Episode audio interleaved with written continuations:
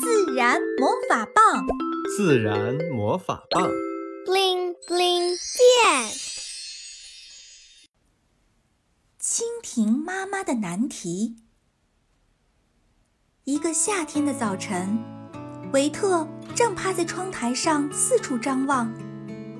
小精灵急匆匆地赶来，还带来一位朋友。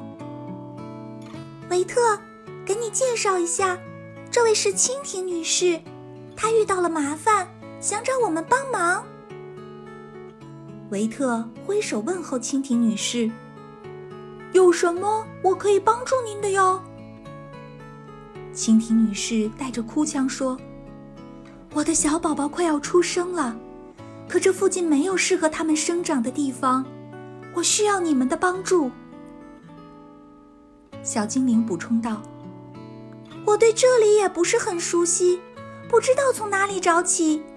我们一起帮助蜻蜓女士，好吗？维特兴奋地点点头。妈妈经常带他去有水的地方玩，周围他最熟悉了。我先带你们去附近的一个池塘，我经常在那里喂鸭子。他们一边说着，一边走到了维特描述的池塘。这个地方不行，蜻蜓妈妈为难地说。小精灵解释：“这是小区里人工挖的池塘，里边的水是人工灌注的。池塘边缘长着绿色的毛毛的东西，这是水藻。有些地方水藻还很厚，可以判断这个池塘平时清理不够及时。”维特听完，立刻想到。人工水池不行，那就要找自然流动的水。他想起离家不远处有一条渠，于是带着小精灵和蜻蜓妈妈直奔过去。这个地方也不行，蜻蜓妈妈摇摇头。为什么还是不行呢？维特有点沮丧。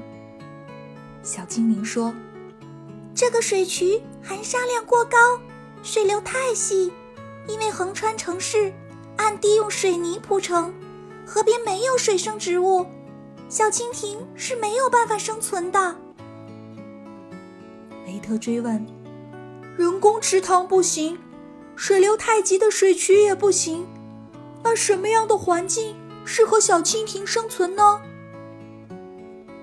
蜻蜓妈妈回答：“我们蜻蜓的幼虫叫水菜。”要在水中生活至少一年的时间，水质、水量一定要达到要求才能存活，所以产卵的水域肯定要水质比较好，要求水量充足、水质清爽、无污染。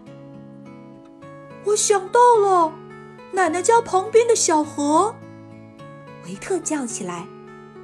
时间有限，小精灵用魔法棒。带着维特和蜻蜓妈妈去奶奶家。自然魔法棒，bling bling 变。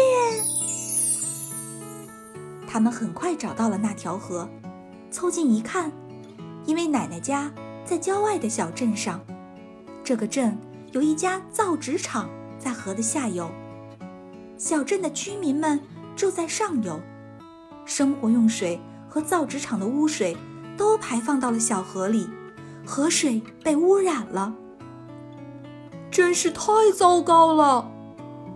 维特有点生气了。小精灵安慰蜻蜓妈妈说：“别担心，我们一定会找到合适的地方的。”同时，他鼓励维特再想想。